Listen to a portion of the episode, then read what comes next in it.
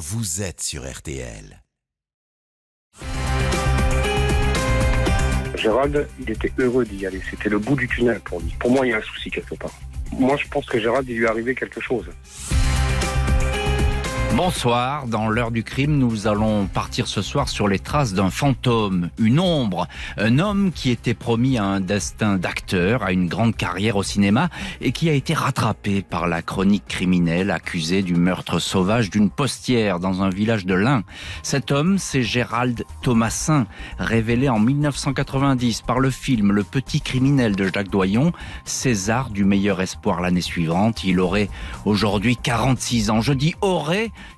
car depuis un peu plus d'un an, c'était le 28 août 2019, Gérald Thomasin a disparu. Il s'est euh, volatilisé, plus aucune trace. Personne ne sait si l'acteur est vivant ou mort. Il était depuis longtemps tombé dans la marginalité, euh, la drogue, l'alcool, les expédients, hanté depuis six ans par sa mise en examen. Curieuse disparition survenue le jour où Gérald Thomasin allait voir se lever contre lui les poursuites pour le meurtre de la postière. À la veille d'un rendez-vous pour une ultime confrontation dans le cabinet d'un juge lyonnais. Sa trace se perd lors d'un son voyage en train. À la fin juin, Gérald Thomasin obtenait la décision qui l'attendait si fébrilement, un non-lieu. C'est un autre homme qui sera donc renvoyé devant la cour d'assises pour le meurtre de la postière. Où est Gérald Thomasin? A-t-il organisé sa disparition Et pourquoi avait-il été suspecté de meurtre Nous répondrons à ces questions avec nos invités. Gérald Thomasin, le coupable était-il sur mesure C'est l'enquête de l'heure du crime ce soir sur RTL. À tout de suite. Jean-Alphonse Richard sur RTL. L'heure du crime.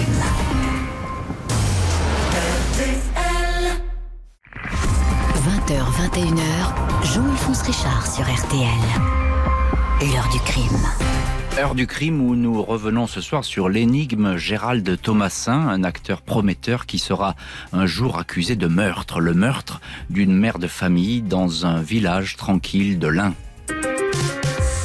Ce 19 décembre 2008, à 6h45, Catherine Burgot quitte son domicile accompagnée de sa petite fille pour se rendre à son travail à quelques kilomètres de là au bureau de poste de Montréal-la-Cluse. 3500 habitants, un bourg posé sur les rives du lac de Nantua. Catherine Burgot tient le guichet depuis 15 ans. Cette jolie femme, âgée de 41 ans, est une fille du coin, fille du secrétaire du maire. Elle a deux enfants, est divorcée, un nouveau compagnon dont elle est enceinte de 5 mois. Vers 8h30, elle confie sa fille au chauffeur de car scolaire puis retourne dans le bureau de poste. L'alarme est alors déverrouillée et le coffre, comme d'habitude, est ouvert. À 9h03, le menuisier de Montréal-Lacluse pousse la porte du bureau de poste. Personne derrière le guichet. Seul le petit chien de Catherine Burgot, un bichon blanc, vient à sa rencontre. Le menuisier le suit.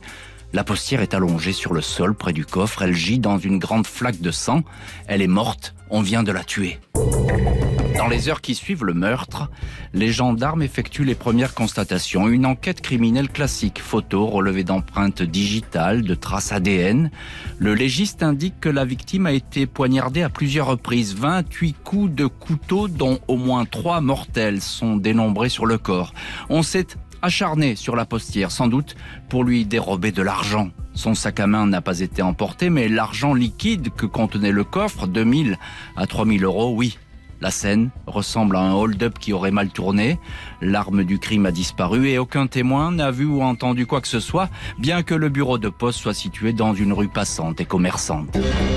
Qui a tué Catherine Burgot, une femme que tout le monde connaissait à Montréal-Lacluse?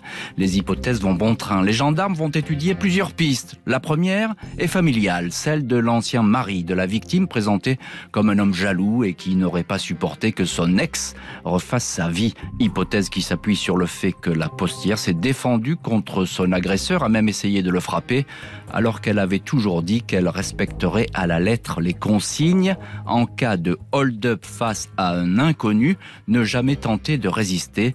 L'ex-mari sera très rapidement mis hors de cause. C'est donc dans une autre direction qu'il va falloir aller chercher. Bonsoir Frédéric Boudouresque. Bonsoir Jean-Alphonse. Vous êtes euh, journaliste au Progrès. Merci d'être ce soir euh, dans l'heure du crime. Euh, vous connaissez parfaitement cette affaire sur laquelle vous avez enquêté. Alors, il y a tout de même un petit point qui est gênant dès le départ sur cette scène de crime, c'est qu'il y a vraiment aucun témoin, personne n'a rien vu, rien entendu. Oui, c'est un peu, c'est un peu étonnant. Pendant, pendant la, on va dire la demi-heure qui se passe entre le, l'arrivée de, de, de, Catherine Burgot à la poste et puis le, le, moment où son corps est découvert, effectivement, personne n'a rien vu, euh, personne n'a vu une voiture euh, garée devant, mhm. devant la poste ou quelqu'un rentrer, sortir. Euh, donc euh, oui, à, à ce moment-là, dans le village, voilà, c'est peut-être un peu le hasard, mais en tout cas, il n'y a aucun témoin, à ce, il n'y a eu aucun témoin à ce meurtre. Aucun témoin, n'a, personne n'a rien vu, donc rien entendu. On le répète parce que c'est important et on le verra par la suite. on a un peu l'impression, Frédéric Boudouresque, que le où les agresseurs euh, connaissaient en tout cas les lieux, euh, connaissaient les habitudes de ce petit bureau de poste bah, ce n'est pas euh, ce n'est pas impossible. Alors c'est vrai que c'était un tout petit bureau de poste, c'est une agence postale communale et tellement petite qu'il n'y avait pas vraiment de sécurité, c'est-à-dire qu'il n'y a pas de vidéosurveillance, hein, contrairement à la plupart des, mhm. des, agences bancaires. Il n'y a pas non plus, on va dire, de, de, de vitres sécurisées qui interdisaient l'accès entre le l'endroit où se trouvent les clients et puis euh, l'arrière et puis le, le coffre. Hein. Mhm. Donc euh, euh effectivement, bah, mais on ne peut pas en déduire quoi que ce soit. Ça peut être aussi un crime d'opportunité, un braquage d'opportunité. D'opportunité, oui. Quelqu'un qui passerait à ce moment-là et qui euh, euh, voilà. profiterait de, de, de, cette occasion pour essayer de, de prendre l'argent dans le coffre et, et qui aurait tué euh, la postière. Alors, il y a un, un événement important, c'est juste un mois après le crime, et vous allez nous, nous le raconter, Frédéric Boudouresque. C'est le 16 janvier, vers 15h, les sœurs de Catherine Burgot, de la victime donc, vont apercevoir un homme assis sur la tombe de la postière. C'est bien ça? C'est ça, et cet homme, c'est euh, Gérald de Thomasin. Mhm. Donc Gérald Thomasin, vous l'avez vous l'avez présenté, hein, c'est cet, cet acteur euh, césarisé qui était venu, on va dire, se, se mettre au vert à Montréal-Lacluse. Bon, il était toxicomane et il est venu euh, arrêter l'héroïne, même s'il continuait effectivement à boire. Et il était venu donc un peu se, se mettre voilà un peu au vert. En sevrage, c'est ça? En sevrage, on va dire ça. Et effectivement, bon, il était, il, connaissait la postière puisqu'effectivement, euh, il allait retirer de petites sommes. Hein. On sait que les semaines précédentes, il allait retirer 15, 20 euros. Oui, pour le RSA. pour le RSA. Pour le RSA, voilà. Il avait même laissé euh, un CD euh, parce que bon, à Montréal-Écluse, personne ne voulait croire que, que c'était un acteur. On, bon, on regardait un petit peu en souriant, en disant bon, il nous raconte bien ce qu'il veut, hein, c'est traîne savate. Mm. Donc il avait laissé un CD avec son premier film, son dernier film, euh, à l'attention de la de la seconde postière. il l'avait laissé à Catherine Burgot. Donc effectivement, il connaissait les lieux, il y allait régulièrement. Il habitait à une dizaine de mètres, on va dire, hein, dans, dans, dans, la même rue. Euh, donc il connaissait les lieux. Euh, donc euh, lui-même s'est dit après très touché par, ce, décès. Il a été à l'enterrement.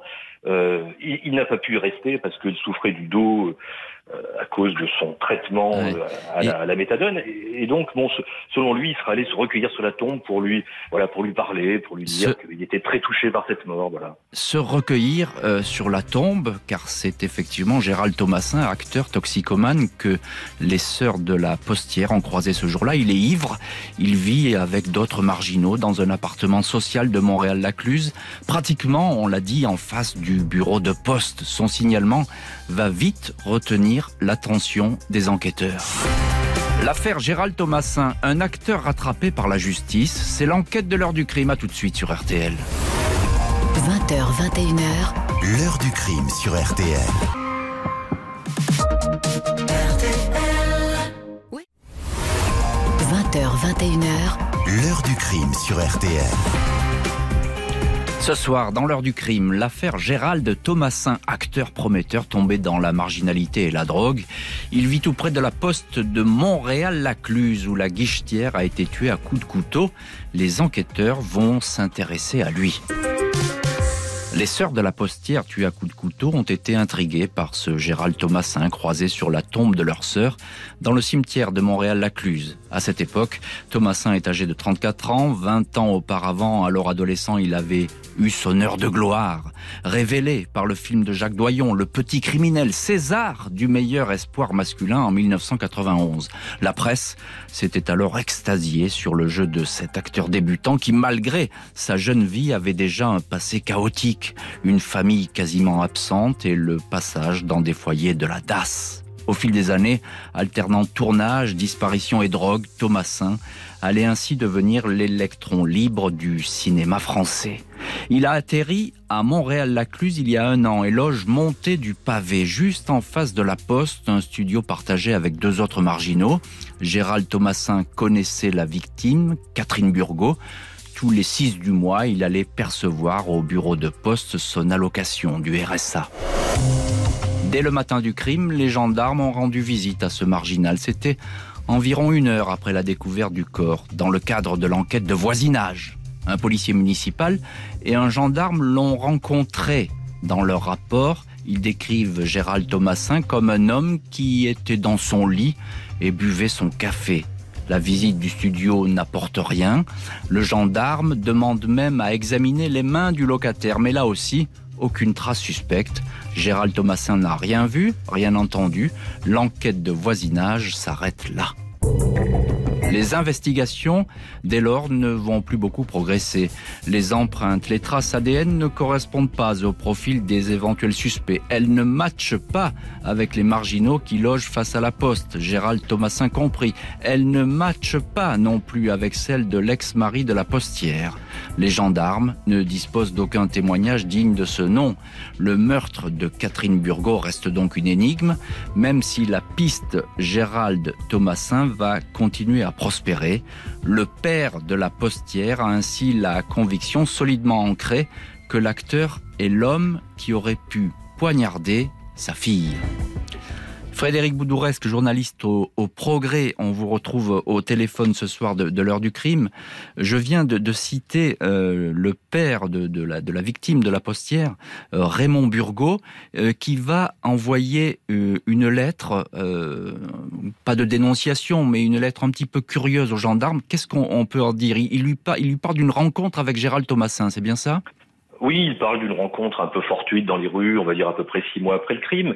Et Gérald Thomasin, qui se savait un peu euh, suspecté finalement, est, est venu voir le père en lui disant mais je j'y suis pour rien, j'aurais jamais pu faire une chose pareille. Euh, et ce qui a un peu intrigué le père, c'est qu'il lui a sorti le, couteau qu'il a dans la poche en lui disant mais moi euh, je m'y serais pas pris comme ça. Enfin bon, il a été, il a une attitude qui a pu paraître étrange au père, mais qui peut aussi être interprétée dans le sens inverse. C'est-à-dire qu'on on peut se dire aussi qu'un meurtrier ne s'amuserait peut-être pas comme ça à aller voir le père de la victime. Vous voyez, enfin c'est une attitude étrange et donc le, le père de la victime, effectivement, a, signalé ça aux gendarmes. Euh, il faut dire aussi qu'il y a eu un incident avec l'ancien mari de, de, Catherine je, je, voulais vous poser la question là-dessus, parce qu'effectivement, euh, Thomasin, à ce moment-là, dans ce village, hein, il faut, faut, bien l'appeler comme ça, évidemment, il est, tout le monde le regarde de travers. Euh, Thomasin, il fait partie des, des, des suspects euh, plausibles, en tout cas tellement évidents, euh, vu sa dégaine, qu'on a l'impression qu'effectivement, il aurait pu tuer ou agresser quelqu'un. Et effectivement, il, il, il, va lui mettre, il va, il va lui-même être agressé par l'ex-mari de Catherine Burgot. C'est ça, racontez-nous. C'est ça, qui va, s'en prendre à lui dans la rue. Hein. c'est une agression physique, on va dire. Euh, bon, bah, qui vaudra une plainte de la part de Thomasin. Et surtout, Thomasin décidera à ce moment-là de quitter le village. Donc, euh, euh, il préviendra les gendarmes en disant voilà, je je, je m'en vais, je vous dis où je vais, je m'en vais à Rochefort à telle adresse, etc. Et donc il quitte le, il quitte le village. Euh, bah, il, il, savait que de toute façon il était effectivement, oui, il, était suspecté. Alors euh, Thomasin, moi je l'avais interviewé hein, pour le pour le Progrès au mois de mhm. euh, au mois d'octobre 2015 et il m'avait dit bon bah vous comprenez euh, c'est le délit de sa gueule, j'étais toxico, je prenais 16 mg de Subutex par jour, j'avais toujours une canette à la main, je travaillais pas.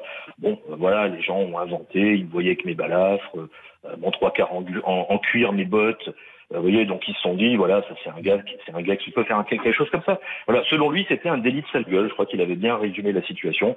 C'est comme ça qu'il le présentait en tous les cas. Comment vous l'aviez ressenti? Parce que ça, c'est intéressant. Vous êtes une, des rares personnes qui, l'a vu et, côtoyé pendant cette enquête et qui l'a interviewé. Euh, qu'est-ce que vous avez euh, ressenti face à lui? Est-ce qu'il c'était quelqu'un de perdu, euh, en colère?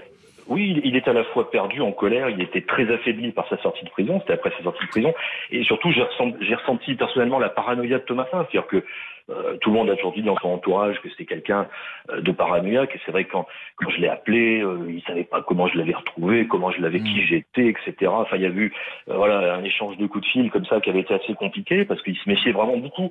donc voilà, c'est ce que j'en avais, ce que j'en avais dit. Il m'avait raconté effectivement son séjour en prison où il avait perdu une vingtaine de kilos, qui était très très dur. Et il vivait très mal le fait d'être d'être accusé. voilà. Oui, donc ça, ça, passait pas pour lui. Un mot, Frédéric Boudouresque, encore sur euh, cet étrange trio qui habite euh, euh, dans, ce, dans cette espèce de studio face à la poste. ce sont trois marginaux, c'est ça, qui se sont retrouvés à, ce, cet endroit-là Ils n'habitaient pas tous les trois dans le studio. C'était vraiment un tout petit studio. Simplement, bah, Thomasin, bah, au gré, on va dire, de ses sorties nocturnes, de ses beuveries, bah, il arrivait qu'il héberge un ou deux de ses copains ou que lui dorme ailleurs d'ailleurs, mais il ne les hébergeait pas. Hein. Il est vraiment tout seul dans ce studio. Mmh. Gérald Thomasin quitte effectivement Montréal-Lacluse pour aller vivre sac au dos à Rochefort, en Charente-Maritime, tout près de La Rochelle. Il a signalé son départ aux gendarmes. Il paraît hanté par cette histoire de crime, persuadé qu'on lui en veut, qu'on veut faire de lui un meurtrier. Il va donc reprendre sa vie d'errance où la drogue est omniprésente. L'affaire Thomasin, un espoir du cinéma devenu le coupable idéal, c'est l'heure du crime. A tout de suite sur RTL. L'heure du crime Jean-Alphonse Richard jusqu'à 21h sur RTL. «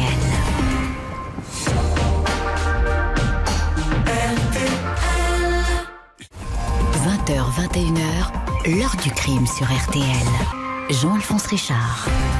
Retour ce soir sur l'affaire Thomasin, Gérald Thomasin, espoir du cinéma français qui peu à peu se retrouve au centre d'une enquête pour meurtre. Cinq ans après la mort de la postière Catherine Burgot, les gendarmes ont la conviction que c'est lui qui a tué.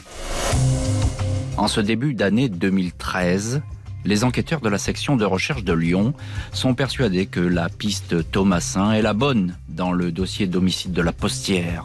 Ils n'ont pas d'éléments concrets pouvant incriminer formellement l'acteur, trace ADN, témoin direct ou déclaration, mais ils disposent de ce qu'on appelle communément un faisceau d'éléments.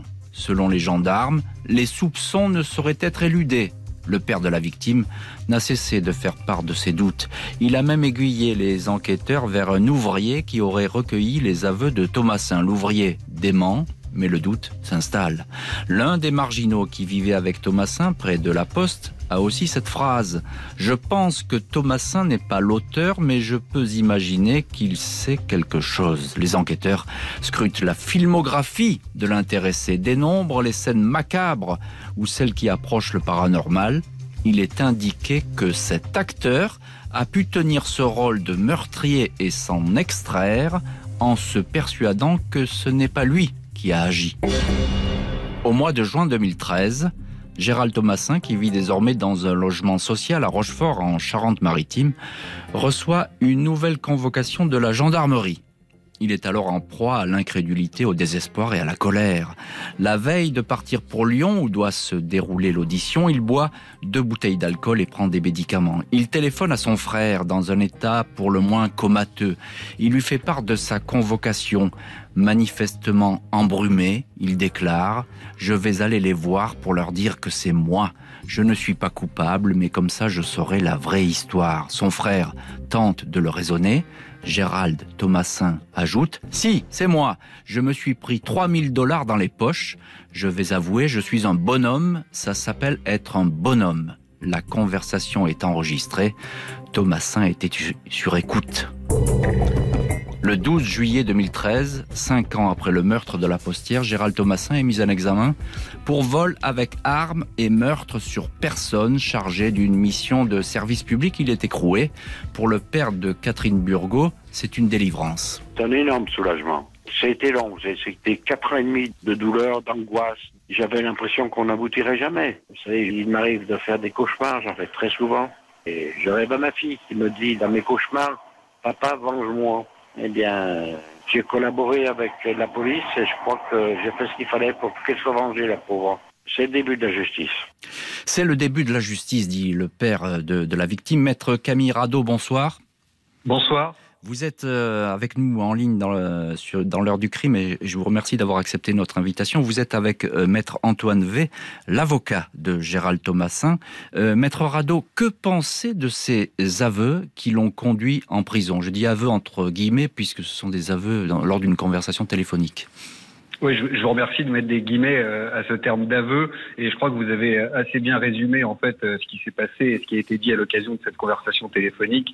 Euh, il faut il faut bien comprendre l'état d'esprit de Gérald Thomasin à cette époque-là. C'est quelqu'un qui qui est hanté par ce dossier depuis presque depuis presque cinq ans, mhm. qui a déjà été entendu comme témoin, puis qui a été entendu comme suspect dans le cadre d'une garde à vue précédente, et qui là euh, est rattrapé, si je puis dire, par cette affaire, puisqu'il reçoit une convocation pour une nouvelle garde à vue.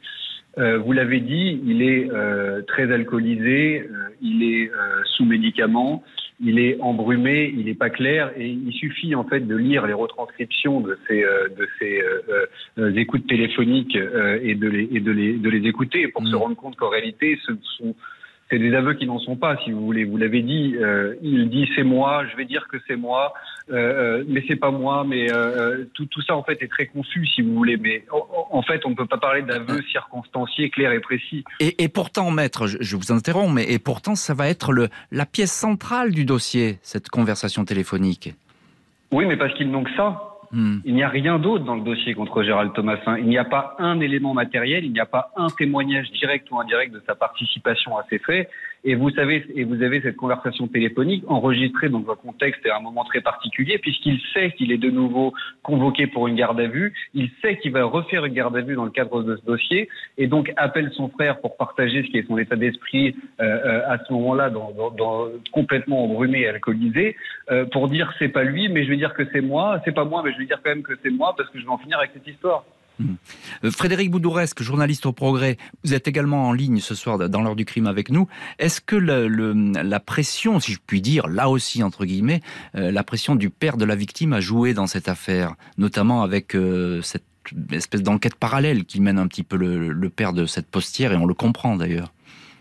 Bon, je crois pas qu'on puisse parler de, pression. Simplement, c'est quelqu'un vraiment ravagé par la, par la douleur d'avoir perdu sa fille. On peut comprendre que il ait voulu aider les gendarmes autant que, que faire se peut, mais bon bah euh, vous et moi nous savons que, que les, les, enquêteurs dans ce genre d'enquête ne, ne, se ne se laissent pas euh, mm. voilà guider par quelqu'un d'autre. Bon, ils, ils, entendent tout le monde, mais en tout cas ils gardent quand même une, une ligne. Bon, ils l'avaient de toute façon dans le collimateur parce que Thomas bah, il habitait à côté, c'était un marginal euh, et faute de mieux, bon bah ils se sont focalisés sur lui. Ils sont également focalisés sur lui parce que c'est ces deux ces deux copains euh, ont plus ou moins évolué dans leurs déclarations. On dit que finalement, quelques années après, ils se souvenaient plus trop. Euh, peut-être que dans le studio, quand ils sont venus ce jour-là, il y avait une odeur de propre. Enfin, vous voyez, bon, il y a eu des choses.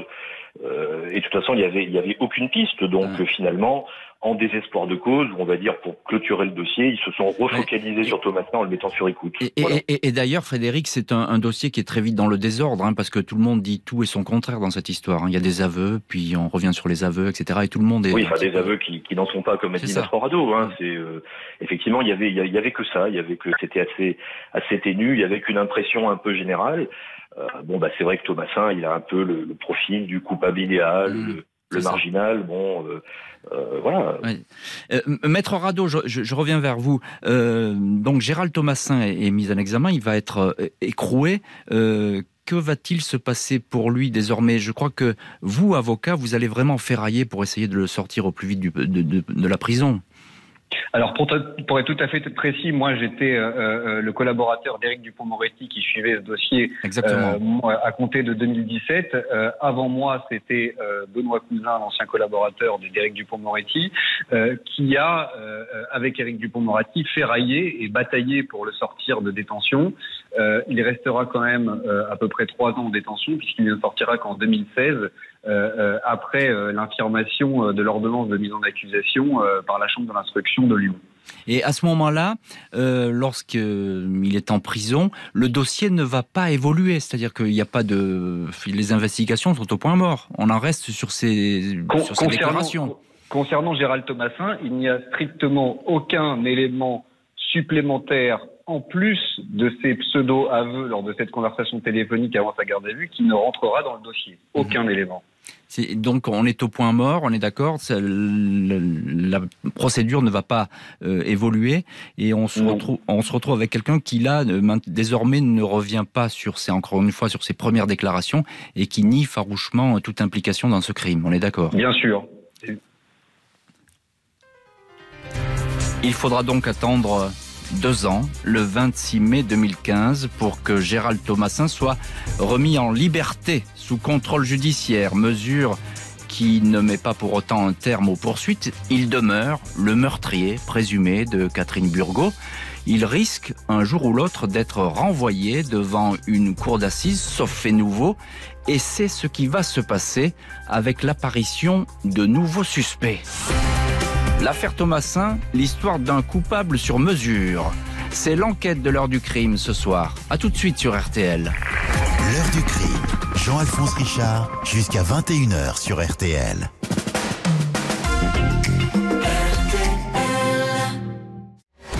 L'heure du crime, présentée par Jean-Alphonse Richard sur RTL. Heure du crime, consacrée ce soir à l'affaire Thomasin, du nom de l'acteur Gérald Thomasin, mis en examen pour meurtre en 2013, en liberté provisoire depuis deux ans. L'enquête semble bouclée, mais va connaître d'étonnants rebondissements. Gérald Thomasin a été remis en liberté sous contrôle judiciaire en raison d'un état de santé physique et psychologique des plus fragiles. Il a très mal vécu son incarcération à la prison de Lyon-Corbat régulièrement hospitalisé lors de sa détention. Après avoir avoué le meurtre de la postière lors d'une conversation téléphonique captée par les enquêteurs, il n'a cessé de répéter qu'il n'était pour rien dans le crime. Le dossier souffre de vices de procédure. En 2016, la Cour d'appel retoque le renvoi de Thomasin devant la Cour d'assises. Deux juges de Lyon sont désignés pour reprendre le dossier.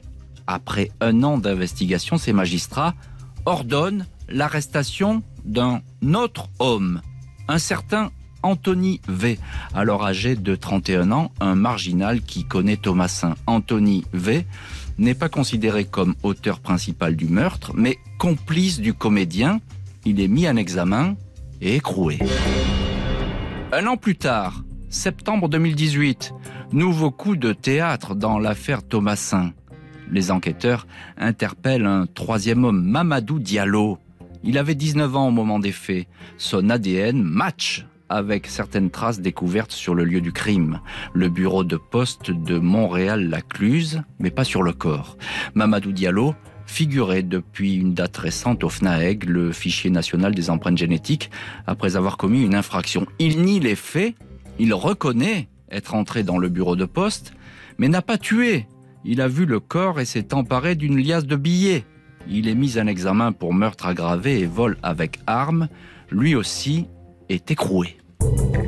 Trois suspects pour l'affaire du meurtre de Catherine Burgot. Manifestement, cela fait beaucoup trop de monde. Les juges de Lyon vont s'accorder encore quelques mois d'instruction pour essayer de voir euh, précisément qui a fait quoi dans cette affaire et si le premier mis en cause, l'acteur Gérald Thomasin, doit être renvoyé devant une cour d'assises.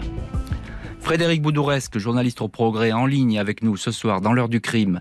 Alors, qui sont euh, ces suspects, si je puis dire, de la dernière heure? On va parler tout de suite. Anthony V d'abord, le premier qui a été arrêté. Qui est-il? Euh, Anthony V, donc le 4 juin 2016, il lit dans le Progrès que Thomasin est libéré. Le lendemain, euh, il va voir les gendarmes, il leur dit mais c'est n'importe quoi, c'est un fou dangereux, moi je le connais, vous venez de libérer un criminel, enfin il tient des propos assez confus et il dit qu'il a des choses à dire.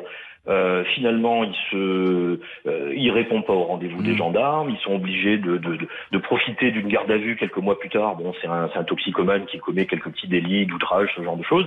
Et donc, ils en profitent pour effectivement lui parler entre deux portes, lui dire alors, euh, il y a quelques mois, euh, tu avais des révélations à faire, de quoi il s'agit. Et ils envoient ce qu'on appelle un renseignement judiciaire où ils disent voilà, le, le dénommé Anthony nous a dit que euh, c'était Thomasin, que lui-même, ce Anthony, aurait été dans la rue, il aurait fait le guet avec un troisième mort un troisième homme qui est mort entre temps. Enfin bon, c'est très très confus. Mais c'est quelque chose qui est hors procédure. Bon, ça, ça, ça empêche pas le, le juge d'instruction de le mettre en examen pour complicité. Euh, il fera un petit peu de détention euh, provisoire, mais finalement assez peu parce qu'il purge des peines. Il avait tout un tas de peines à purger. Et finalement, au bout de quelques mois, il sortira du dossier parce qu'il y avait rien contre lui, c'est-à-dire que euh, ces propos qu'il a tenus, on va dire entre deux portes, euh, n'ont jamais euh, n'ont jamais été tenus dans le cadre d'une garde à vue, filmée, enregistrée. Vous voyez dans les alors ça, selon la, la, procédure. Alors dire. ça c'est étonnant parce que là on est totalement hors, hors, les clous, si je puis dire. Maître Camirado, c'est bien ça, non? La, la procédure est un peu bizarre à ce moment-là. Bah, la, la, la, procédure, en, en, ce qui est bizarre en tout cas, c'est de s'être servi de ces propos recueillis dans ces conditions euh, pour après euh, asseoir euh, une mise en examen mmh. Euh, d'Anthony V et de conforter euh, la thèse d'une complicité avec Gérald Thomasin. Euh, moi, je ne vais pas me prononcer sur la régularité de la procédure. Ce que je peux dire, c'est que ces déclarations d'Anthony V effectivement ont été recueillies dans des conditions assez étranges sur lesquelles je, je n'étalerai pas, mais qui sont tout aussi décousues. ce qui est d'autant plus étonnant, c'est que Anthony V et Gérald Thomasin, à l'époque du meurtre de la postière, ne se connaissent pas. Mmh. donc, asseoir une complicité dans ces conditions, c'est un peu compliqué. C'est ça. Et c'est pour ça d'ailleurs qu'il a été libéré assez rapidement et puis mis hors de cause assez rapidement aussi. Ils, ils se connaîtront évidemment euh, par la suite. Frédéric, oui, bien sûr. Frédéric Boudouresque, je, je, reviens vers vous. Euh, on parlait d'Anthony Vous avez dressé son portrait. Alors qui est euh, l'autre finalement euh, mis en examen, le, le, dernier apparu euh, dans la liste, ce Mamadou Diallo? Mamadou Diallo, on peut dire qu'il a rien à voir avec les deux autres. Hein. Autant ils Anthony se pas. Et, ils se connaissent pas. et Gérald sont des, des, des marginaux, des toxicomanes. Euh, Mamadou Diallo, a priori, ne se connaissent pas, du moins aucune connexion n'a été trouvée. Euh, lui, c'est un, c'est un gamin a priori sans histoire, bon, qui joue dans un club de foot, qui suit une, une formation en apprentissage dans une entreprise du coin et qui ensuite est embauché par une, une société de d'ambulance. Il est ambulancier. Il est très apprécié euh, de ses collègues, de son patron, mmh.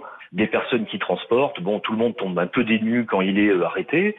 Euh, voilà, c'est vraiment, c'est pas quelqu'un qui a le qui a le profil entre guillemets. Euh, ceci dit, bon, euh, il rentre quand même dans le FNAEC, dans le fichier des empreintes génétiques, parce que sa copine l'accuse de euh, lui avoir euh, dérobé sa carte bleue, voilà, pour faire quelques quelques achats. Donc bon, mmh. mais c'est un fait de petite délinquance, on peut dire. Oui, il n'a pas été poursuivi ni condamné pour des violences, etc. jusqu'à présent, hein, Mamadou Diallo. Tout à fait, tout à fait. Hein, donc voilà, donc il, il est Toutefois, toutefois, on retrouve son, son ADN, et, et, je le répète, ADN qu'on retrouve euh, non pas sur le corps, mais euh, je crois sur le, le, sac à main euh, de la poste. En deux endroits de la scène voilà. du crime, donc effectivement sur un monnayeur, et également sur un sac de sport qui a été abandonné sur place, qui n'appartenait pas à la victime ni à sa collègue de travail, dont donc on a supposé que ce sac de sport avait été emmené sur place par le ou les meurtriers. Maître Camille Rado, vous êtes euh, l'avocat de Gérald Thomasin. Est-ce qu'on peut dire que c'est à ce moment-là que le dossier bascule véritablement, avec ces deux nouvelles mises en examen? Évidemment, euh, c'est un, un, coup de théâtre euh, incroyable. Euh, pour Gérald Thomasin, c'est évidemment une, une, délivrance, puisque lui, euh, à cette époque-là, se bat depuis presque dix ans pour prouver son innocence, et forcément, euh, cette arrestation est, est, un, est, un, soulagement pour Gérald Thomasin. Vous, vous, pensez que là, euh, ça y est, c'est bon, cette fois, vous, Gérald Thomasin va être euh, exonéré de, euh, si je puis dire, de sa mise en examen? Bah, Si vous voulez, sauf à échafauder l'hypothèse d'une complicité d'Anthony V, Gérald Thomasin et Mamadou Diallo, euh, alors que vous avez, euh, vous l'avez rappelé, des profils qui sont complètement différents, mmh. des gens qui ne se connaissent pas, qui ne se sont jamais rencontrés, qui ne se sont jamais vus, euh, c'est difficile de faire tenir les trois hommes dans le même dossier. Un scénario effectivement improbable. Trois hommes qui vont être confrontés les uns aux autres. Une dernière étape judiciaire pour approcher de la vérité. Et pourquoi pas la faire éclater? L'affaire Thomasin, un acteur devenu meurtrier, ou un coupable idéal L'enquête de l'heure du crime, à tout de suite sur RTL. L'heure du crime, présentée par Jean-Alphonse Richard sur RTL.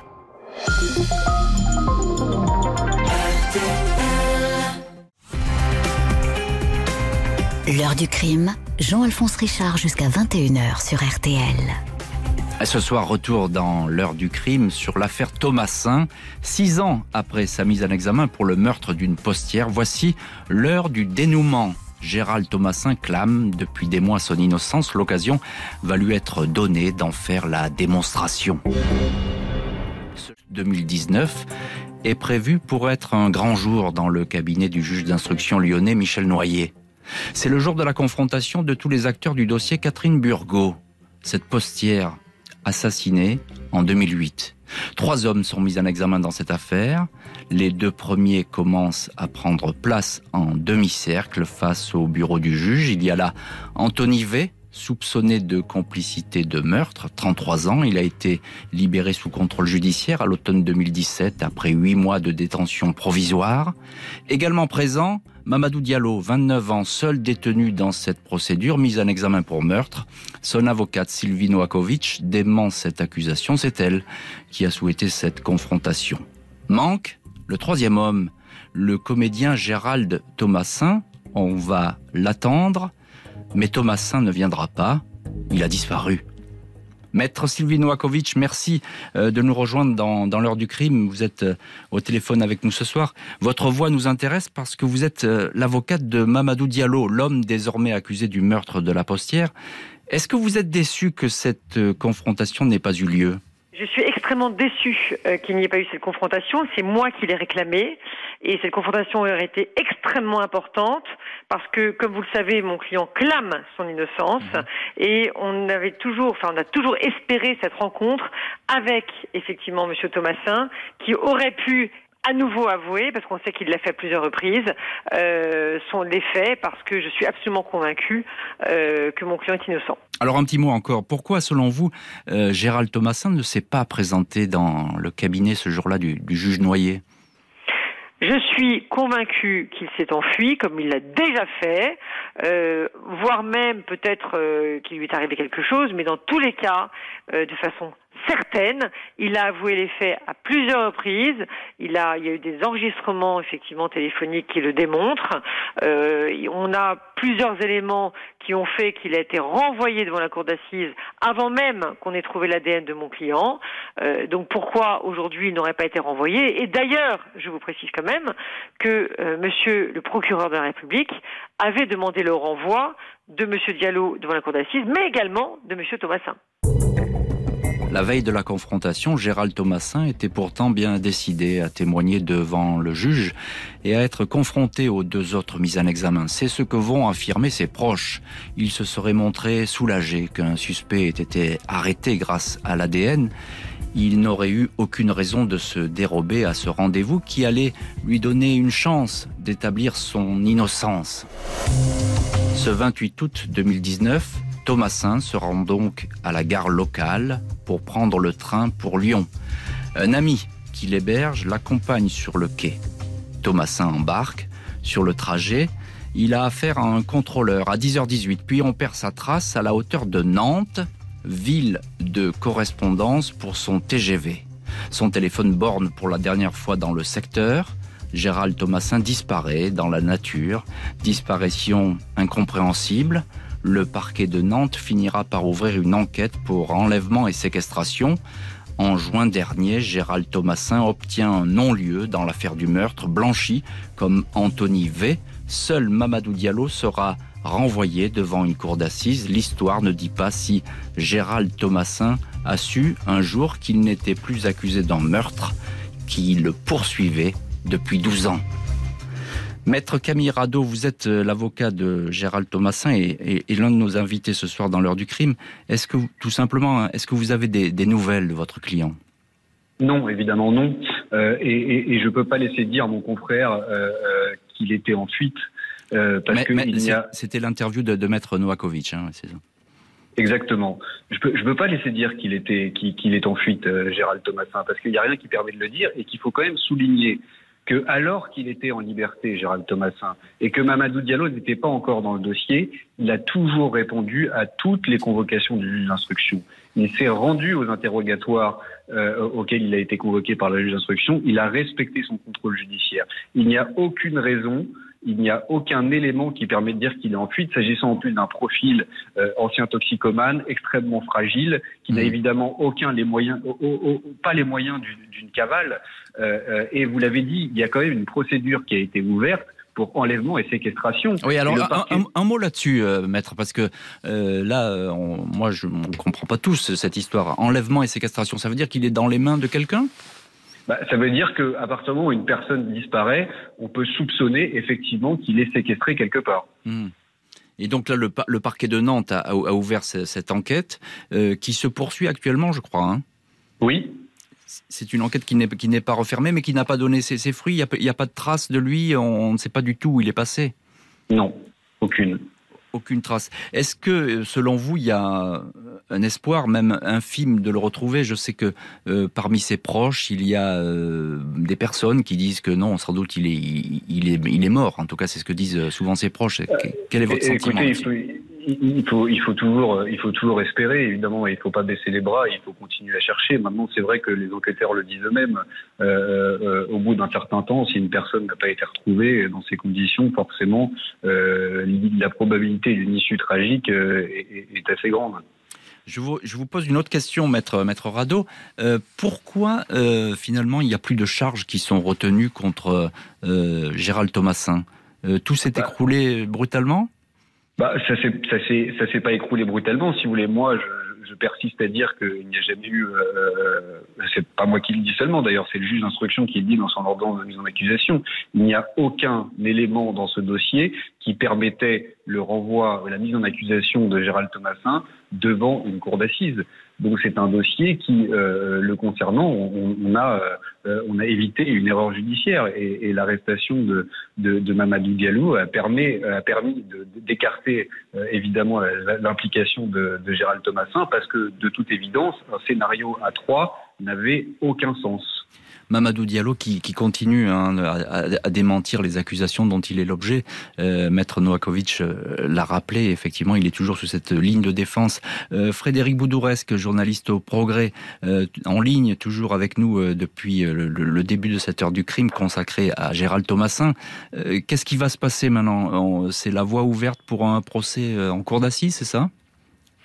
Bah, Maintenant, oui, c'est simple. Alors, Maître Noakovic a, a, formé un pourvoi en cassation, dont je je ne connais pas l'issue, mais c'est vrai que juridiquement, il y a encore cette possibilité avant le, avant qu'un qu'un procès en assise ne soit effectivement euh, organisé. Il y a cette possibilité que, on va dire, euh, euh, le dossier soit soit qu'il y ait une cassation et qu'effectivement, voilà, le dossier soit réouvert.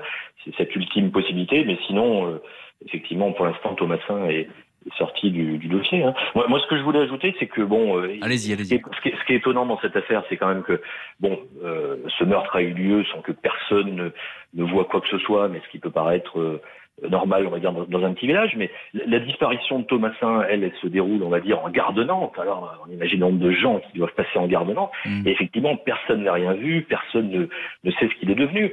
Euh, bon, euh, Maître Novakovic a parlé d'une fuite. Euh, moi, je pense que ça paraît un peu curieux. Bon, Thomasin, c'est pas Yvan Colonna. Bon, c'est pas un de ces un de ces truands, un de ces beaux mecs qui vont se planquer en Espagne. Euh, sa vie, elle est euh, parfaitement transparente. Les enquêteurs, euh, depuis des années, connaissent la moindre de ses connaissances, la moindre de, le moindre de ses points de chute.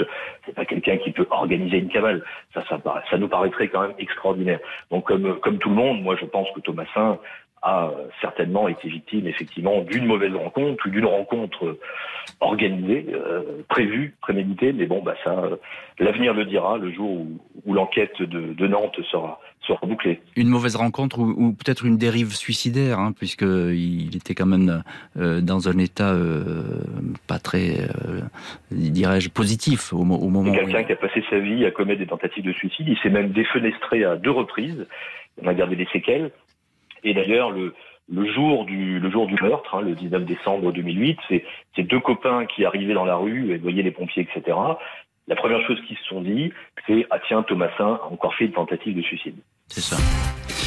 Merci beaucoup, Frédéric Boudouresque journaliste au progrès, maître Sylvie Noakovic et maître Camirado qui étaient en ligne à l'heure du crime, d'avoir été l'invité de cette émission consacrée ce soir à l'affaire Gérald Thomasin. Plus aucune charge contre lui, mais toujours porté disparu. Merci à l'équipe de l'émission, Justine Vignot, Marie Bossard à la préparation, Marc Bisset à la réalisation. Un grand merci à vous toutes et tous pour votre confiance et votre écoute et votre partage dans cette heure du crime. Je suis toujours ravi de vous retrouver du lundi au jeudi de 20h à 21h.